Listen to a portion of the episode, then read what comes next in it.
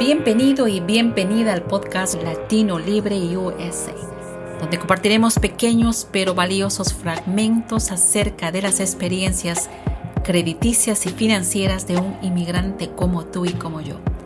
Compartiremos anécdotas y consejos de nuestra gente latina en Estados Unidos. Acomódate y disfruta de estas pláticas.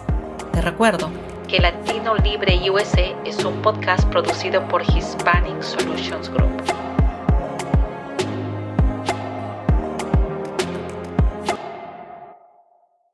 Y otra vez en Latino Libre USA tenemos una invitación o una invitada especial. Y yo creo que todos nuestros invitados son especiales porque siempre aprendemos algo y siempre estamos tratando de compartir todo lo que cada inmigrante nos puede compartir en cada episodio. El día de hoy tengo a Teresa Díaz.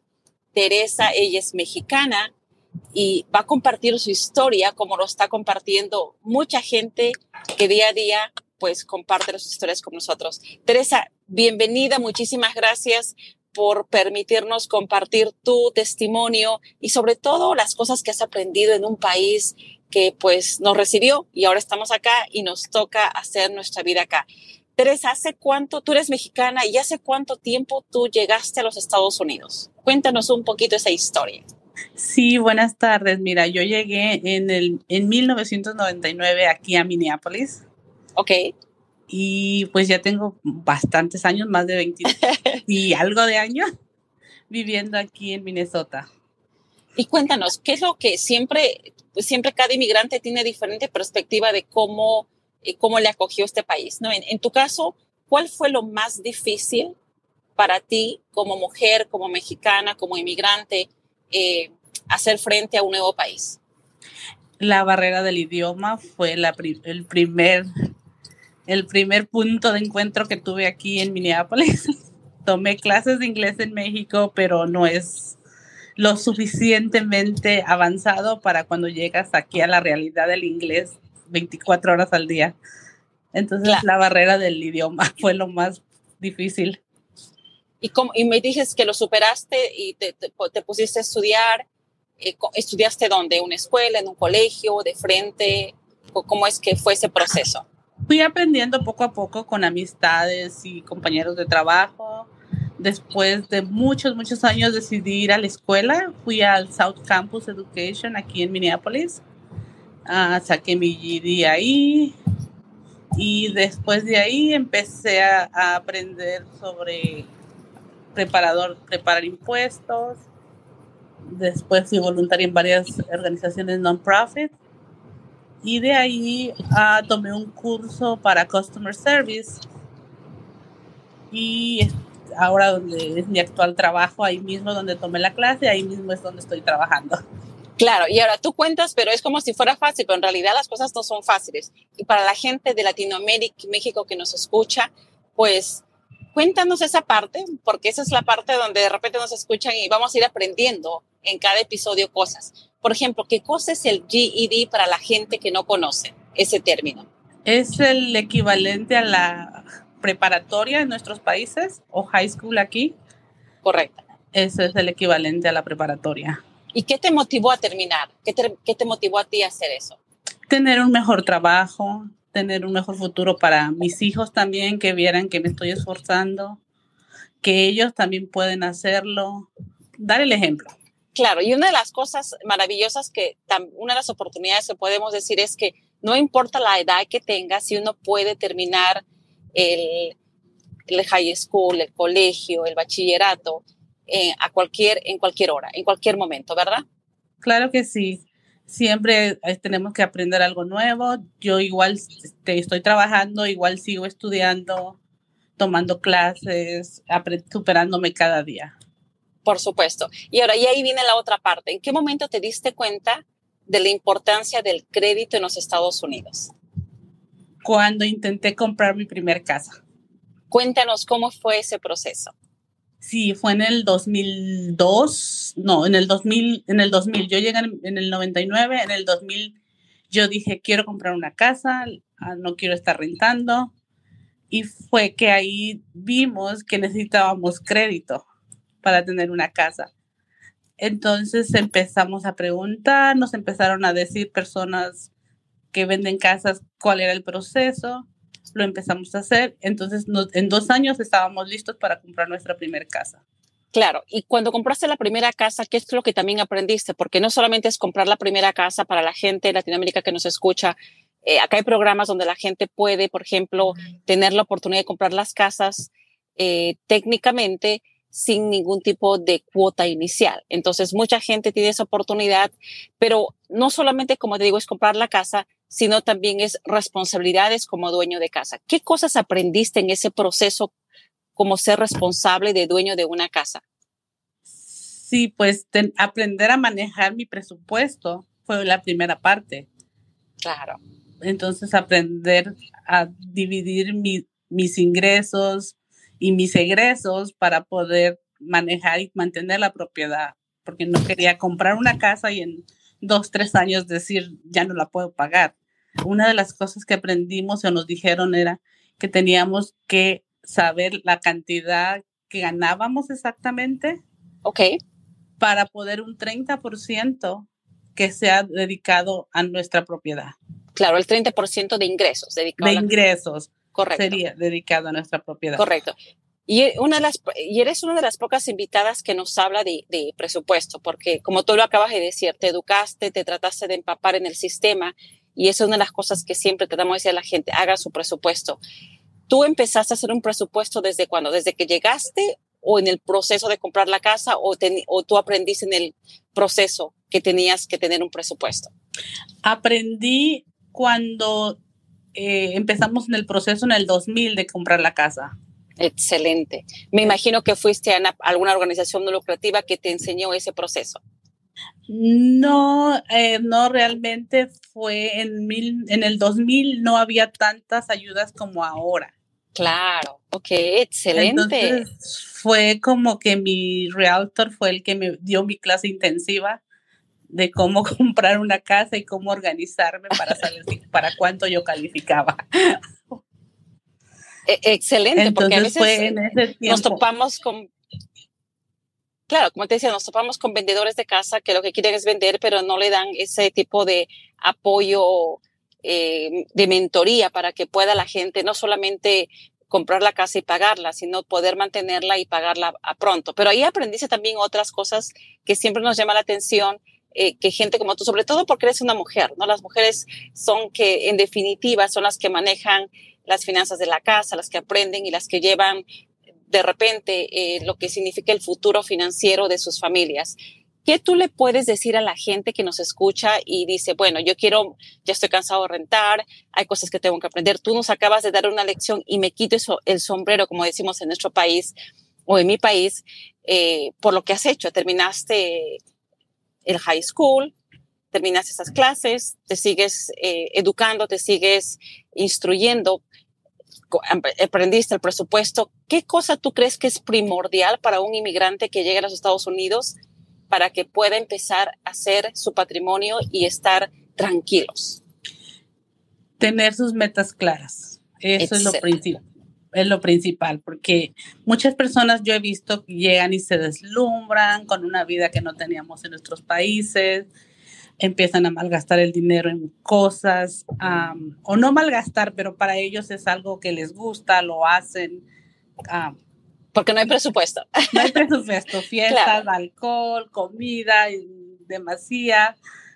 Entonces es como que te deslumbra el país y te pierdes, o sea, no sabes a qué, no recuerdas a qué veniste, no recuerdas por qué estás aquí, no haces unas metas. Excelente. Y ahí viene la parte que tú aprendiste, que, que tú hablas cuando la gente, yo le hablo, este, Teresa, de presupuesto, la gente me dice, uy, no voy a poder viajar, no voy a poder ir a comer, no voy a poder comprar mis, mis cosas, pero en el presupuesto de esas cosas está destinado. ¿Tú tienes presupuesto, por ejemplo, para viajes? Sí, tengo un presupuesto. Cuéntanos esa historia porque a mí me, me, me, va a encantar que toda la gente sepa cómo tú has organizado un grupo maravilloso que lo va. Sí, uh, pues empecé por paz mental armando, abriendo varias cuentas de banco. Ok. Entonces tengo varias cuentas. Una es para mi, mi retiro. otra es para gastos médicos, otra es para mis vacaciones y otra es para vivir. Excelente. ¿Y cómo manejas eso? Porque la gente va a decir, uy, ya deben dar una millonada. Pero cuéntanos cuál es el secreto. No, yo literal vivo con el 50% de mi ingreso. El 30% es destinado para mis vacaciones, el 10% para mi retiro y el 10% para mi seguro médico. Entonces, siempre estás cubierta por todo lado.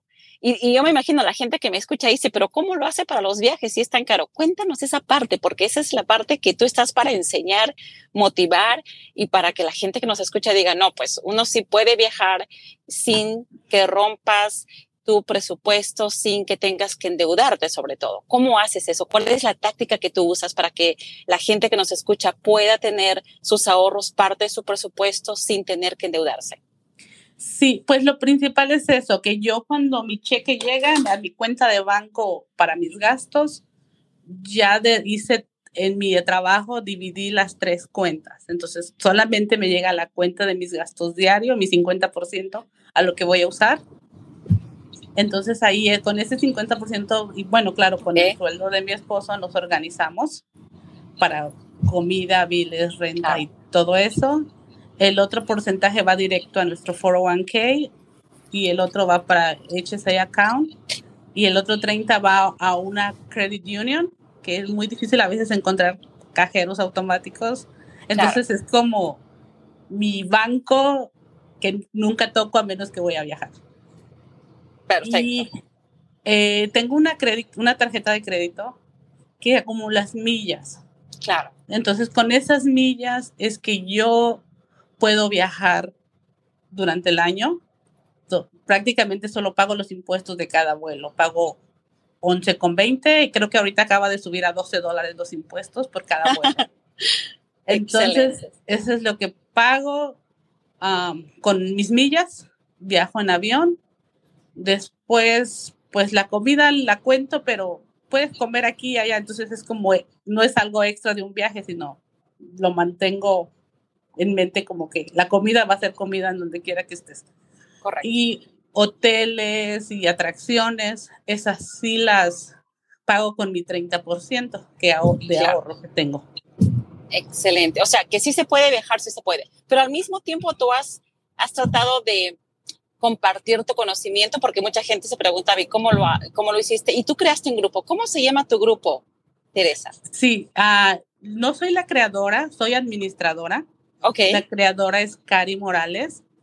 Fue, este, pues, siempre viaja, las dos nos gusta viajar, nos conocimos en un viaje. Oh, excelente. y este, las dos nos gusta viajar, entonces siempre nos decían nuestras amistades, oh, ¿por qué no nos invitan? Qué bonitos lugares van. Entonces dijimos, Cari y yo, ¿por qué no hacemos el grupo o creamos el grupo y empezamos a compartir a dónde vamos a estar para las personas que quieran ir, vayan con nosotros. Claro. Y pierdan el miedo a viajar, porque muchas veces el idioma, muchas veces que no conocen los lugares, les dan ansiedad a los aeropuertos. No, perdón, no saben cómo planear un viaje. Entonces empezamos a a invitar a, nuestras amistades primero y después nuestras amistades invitaron a, más amigos. El grupo se llama Amigas, somos solo mujeres. Correcto. mujeres viajeras de Minnesota. planeamos actividades en familia, actividades en pareja, actividades mujeres solas. Estamos empezando a viajar fuera del país ya. Empezamos viajando en Minnesota, luego Estados Unidos y ahorita ya estamos empezando a viajar fuera. Excelente. Entonces, y también ese grupo motiva no solamente, como tú lo acabas de decir, a gente que, que pierde el miedo, porque hay mucha gente que está por muchos años en los Estados Unidos sin salir de su ciudad por mucho, por razones personales, pero o por razones de documentos, pero el grupo incentiva que la gente pueda realmente salir sin, sin temor y sobre todo sin estar escondidos, ¿no? Que hay mucha gente que hay, que hay que ver la realidad y escuchar la realidad y definitivamente es una realidad que no la podemos ocultar, que es nuestra gente que, que paga impuestos y que tiene y tiene, que también tiene miedo de repente de viajar. Entonces, y ese grupo incentiva a todos que tienen el derecho de incluso de disfrutar de viajes. Sí, claro, mucha gente no lo hace también porque no tiene una licencia de conducir. Entonces nos organizamos entre todas y las que tienen licencia de conducir manejan o manejamos. Excelente. Entonces no es una limitación para no salir o no conocer otros lugares. Uh, tenemos planeado ir a Chicago, un grupo de 23 personas el 10 de septiembre. Claro. Entonces vamos a manejar las que tenemos licencia. No, nosotros nunca les preguntamos su estatus. No nos interesa solamente que sea mujer y quiera viajar. Claro, y tú puedes invitar incluso a otros grupos o a personas que nos escuchan en cada rincón de los Estados Unidos para que puedan aprender del grupo de ustedes. ¿Nos puedes repetir el nombre del grupo que lo pueden encontrar en las cuentas de Facebook, Teresa? Sí, es Mujeres Viajeras de Minnesota. Excelente. Entonces ya saben amigos, el día de hoy hemos aprendido perderle miedo, tener nuestras metas claras y presupuesto, que es algo recurrente, un consejo recurrente de todos nuestros invitados. Y muchísimas gracias, Teresa, por darte el tiempo y permitir compartir esa experiencia tan bonita que ahora lo estás compartiendo con muchas más mujeres para perder el miedo, hacer presupuestos, viajar y sobre todo seguir viviendo, tener metas y que sí es posible hacer presupuestos para absolutamente todo. Tu despedida en Latino Libre USA. Sí, todos podemos viajar, todos podemos ahorrar y crear un presupuesto. Entonces, es importante que lo hagan y se pueden unir. Son bienvenidos al grupo también para unirse y viajar y conocer nuevas personas. Excelente, Teresa. Muchas gracias y conmigo, amigos, será hasta mi próximo episodio. Jessica Llega Froki, estamos otra vez Latino Libre USA. Gracias, Teresa. Gracias por habernos acompañado. Síguenos en todas nuestras redes sociales. No te olvides de suscribirte a este podcast y activar tus notificaciones para que te enteres de cuando subamos un episodio nuevo. Y aprendamos juntos sobre la vida crediticia de un inmigrante como tú y como yo. Hasta la próxima.